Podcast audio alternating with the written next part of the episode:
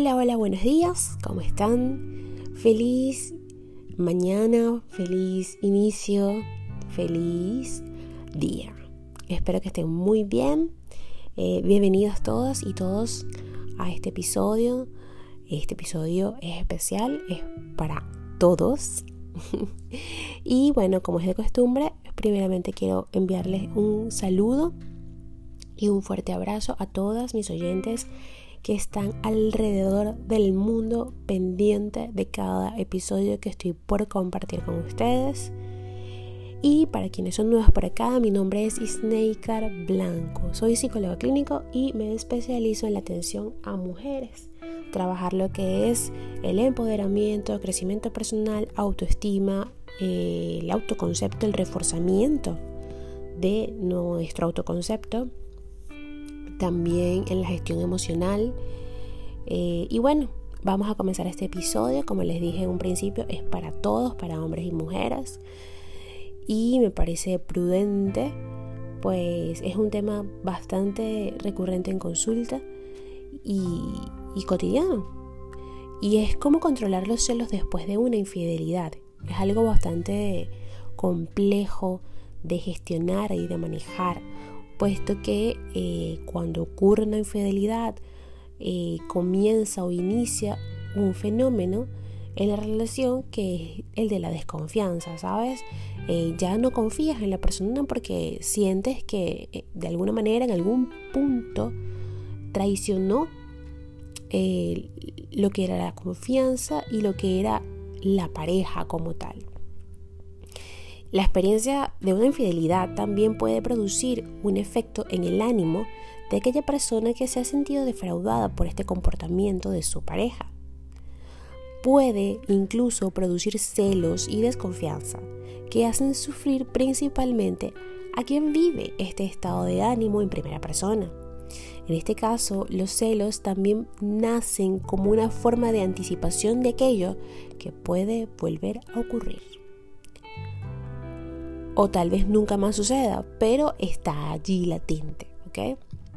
Sin embargo, el miedo de volver a sufrir por una situación similar que ha llegado a afectar incluso a la propia percepción de la persona y de la percepción que tiene de sí misma, hace que la vulnerabilidad de los celos pueda manifestarse en mayor o menor medida.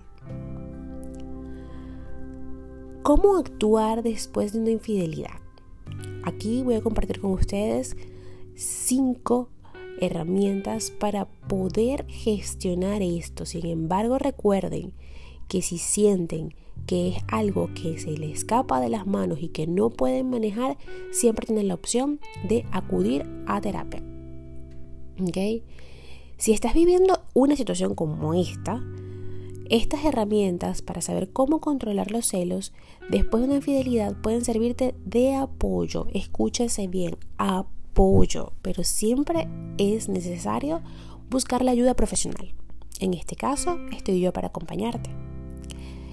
El cuidado personal es una de las primeras herramientas que debemos tener en cuenta para poder gestionar este sentimiento de desconfianza y no caer en los celos. Tu sensación de fragilidad en este momento aumenta cuando te concentras en cuestiones que trascienden a tu campo de control. Por ello, es muy importante que concretes acciones específicas que dependen solo de ti, acciones con las que cuidarte más en este momento de tu vida. Otra herramienta es que no debes reprimir tus celos. Tu propio autoconocimiento puede ayudarte a ganar libertad emocional sobre este asunto. Intenta profundizar en cómo te ha afectado a ti esta situación y en qué puedes hacer a partir de ahora para transformar las enseñanzas obtenidas a partir de esta vivencia en un valor para tu presente, es decir, convierte esta experiencia dolorosa y negativa en aprendizaje y a su vez en un valor agregado para tu vida. ¿Ok? Sé que suena un poco duro, pero es así. ¿Vale? Es un aprendizaje, revisar, no culpabilizarnos y victimizarnos, sino revisar todo lo que sucedió y tratar de mejorar los aspectos que están en nuestro control. Que están bajo nuestro control. Muchas veces nos centramos en enfocar la duda de esta desde esta cuestión. ¿Qué puedo hacer para no tener celos? Sin embargo, intenta ir más allá del impulso de los celos a través de la razón para no convertir este estado de ánimo en una justificación para actuar de un modo que pueda herir a la otra persona. En una situación de celos, es muy posible que el protagonista se arrepienta de haber obrado de determinada manera bajo el impacto de esta emoción. Otra herramienta es la comunicación de pareja. Siempre en todos los temas que hablo de pareja les digo que la comunicación es crucial. Si no se habla, la relación va a ir pique abajo. Se va a ir de pique porque porque no estamos hablando las cosas que nos molestan, no estamos hablando incluso, no es nada más lo que nos moleste, es lo que nos haga sentir bien para que nuestra pareja lo sepa y pues lo haga, ¿ok? Eh, o esa cosa que hizo que nos encantó, pues que la siga haciendo, ¿sí? es eso, no es solamente voy a decirle lo que me molesta y voy a reclamarle, no, es también decirle que las cosas buenas que ha hecho, que te agradan, decirle lo importante que es para ti y en tu vida. Eso es sumamente crucial. Si la infidelidad no ha puesto el final de la relación, es muy importante reforzar la comunicación de pareja para trabajar juntos por el objetivo común de sentar nuevamente las bases de la confianza. El apoyo de una terapia de pareja puede ser de vital ayuda para quienes asumen este compromiso de mutuo acuerdo. En este caso, es importante buscar a un profesional que inspire confianza a ambos. Otro eh, objetivo u otra herramienta que les vengo a compartir es plantear los objetivos de pareja, para que el pasado no sea un horizonte constante en la relación.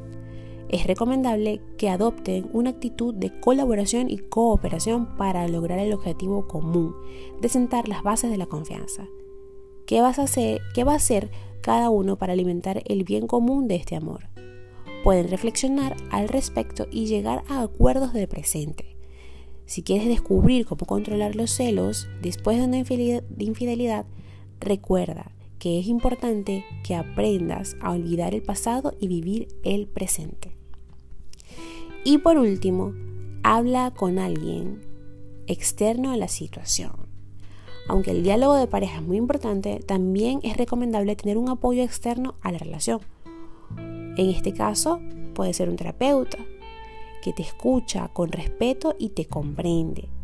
Cuando atravieses episodios de dificultad, puedes hablar con esta persona. Cómo dejar de ser celoso o celosa en una nueva relación por la infidelidad pasada también es importante eh, aprender y manejar esto. ¿ok? Si en este caso, pues la relación definitivamente terminó porque no había manera de volver a confiar y ya no querías estar con esa persona, entonces debes tener presente que la huella de una infidelidad puede condicionar a la persona, en este caso a ti que me estás escuchando, más allá del vínculo de pareja en el que se produjo esa situación en concreto. El miedo de volver a vivir una situación similar puede nacer en la ilusión de un nuevo enamoramiento. ¿Y cómo controlar los celos en una nueva relación? Pues entonces debes empezar desde cero de verdad, o sea, hacer borrón y cuenta nueva. No contamines el potencial de esta, de esta historia de amor con fantasmas emocionales que nadie tiene que ver con este lazo en sí mismo. No te compadezcas ni te victimices. No es agradable pasar por una situación de infidelidad, es obvio. Sin embargo, uno de los aprendizajes que has podido extraer a partir de tu experiencia es comprobar que tú tienes recursos emocionales para responder ante esta situación con autoestima e inteligencia emocional. Cuida tu autoestima. Este puede ser un buen momento para hacer un taller de crecimiento personal interior, para profundizar en tu felicidad de una manera integral en un contexto creativo para la reflexión y el diálogo en torno a la verdad del ser. Y pues te tengo una buena noticia el día de hoy. Yo tengo un taller de crecimiento personal, es un curso, un taller práctico, vivencial, online donde aprenderás algunas herramientas, habrá dinámicas, habrá recursos para trabajar en ello. Así que si estás interesada, recuerda, escríbeme a mi WhatsApp que está eh, en el link que se encuentra en mi bio en todas mis redes sociales. Al final, te repito cuáles son mis redes sociales o te las recuerdo para que vayas y me escribas. Debes también tener cuidado con la repetición de patrones. Si sientes que estás viviendo un mismo esquema de relación a pesar de estar con una pareja diferente, intenta reflexionar al respecto en torno a aquello que puede estar haciendo que este esquema se esté materializando en el tiempo. Una terapia puede ser valiosa para profundizar en esta cuestión. Y por último, el aprendizaje. Adopta esta actitud ante la vida para afrontar este episodio en concreto como un aprendizaje. ¿Qué pensamientos vienen a tu mente en una situación de celos? ¿Qué ha ocurrido y qué interpretación has realizado de ese suceso?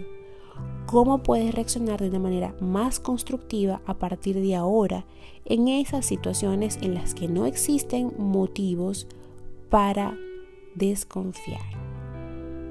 Puedes incluso tener un diario eh, emocional centrado en esta situación.